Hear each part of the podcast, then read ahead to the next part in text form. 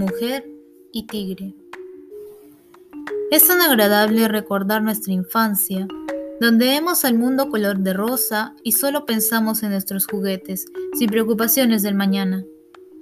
Cuenta la tradición de la existencia de una niña traviesa e inquieta, tanto así que su misma abuela le decía que era el mismo pie de Judas, y conforme fue avanzando el relato, nos dan a conocer que estos hechos no son ajenos a la realidad y que se encontraban escritos en los libros del Cabildo. En el primer capítulo nos narran que a sus 16 años fallece su padre, el cual tenía mucha fortuna, y ella se queda bajo la tutela de don Blas Medina, que era un señor amargado y severo, el cual cuidaba mucho a la niña como algo muy preciado. Es por ello por lo que su tutor escogería al hombre ideal para entregarle matrimonio.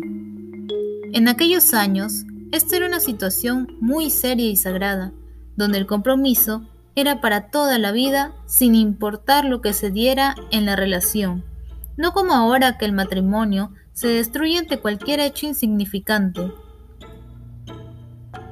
Aquí comienza la historia de doña Sebastiana, una damisela que tomaba clase de arpa para rendir culto a Dios en la iglesia, la cual se conoce con el hijo de su tutor, don Carlitos, un chico de apenas 18 años que se hacía pasar por un chico inocente, el cual estaba destinado por su padre a ser un sacerdote.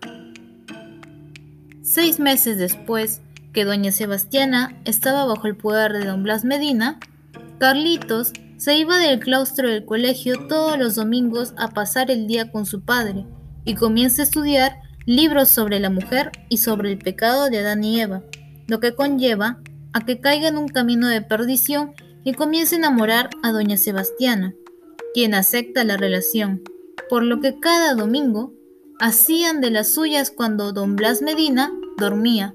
Por eso dice, El hombre es fuego, la mujer es topa, y como una chispa basta para producir un incendio mayor que el cantado por Homero, viene el demonio de repente y sopla.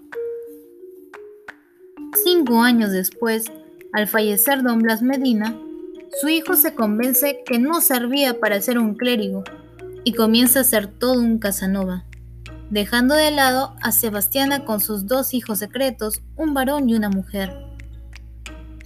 Pasa el tiempo y le llega una carta a ella que se había casado don Carlos por la iglesia con la hija del capitán de arcabuceros, don Santiago Pedrosa, llamada doña Dolores.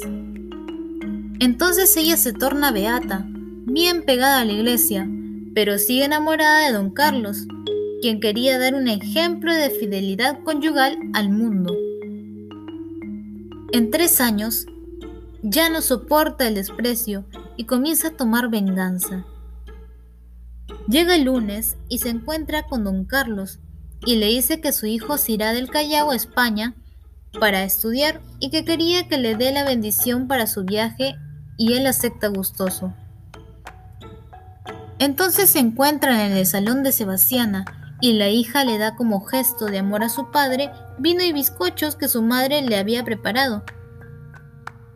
Pero lo que no sabían era que doña Sebastiana le había puesto un narcótico. ¿Qué le has puesto al vino, mujer? Y se desmayó. Dos horas más tarde, llega una caleza y llevan a la familia al patio de la hacienda, donde ayudada por un esclavo, le atan los brazos y pies a don Carlos. Ella asesina furiosamente a sus hijos frente a su padre, diciéndole previamente a su hijo, te quise cuando tu padre fue mi amante. Él me abandonó burlando mi inocencia y es esposo de otra mujer, que por él no ha hecho como yo el sacrificio de su honra. Tan vil proceder es el origen del odio que ahora te tengo, en fuerza del que quiero que mueras a presencia de ese infame, de quien rechazo conservar prendas que le pertenezcan. Y luego, lo descuartizó por completo. Una vez hecho esto, entierra junto con la ayuda del calecero los tres cadáveres y regresa a Lima. Se origina un alboroto en la ciudad por lo que don Carlos había desaparecido. Él era un hombre muy notable y contaba con familia, ofreciendo una recompensa por él, lo que hizo que confiese el calecero, llegando a confesar también doña Sebastiana, quien dice, Acepto la muerte sin temor, satisfecha de venganza. Siendo así, la primera mujer ahorcada en la Plaza Mayor de Lima.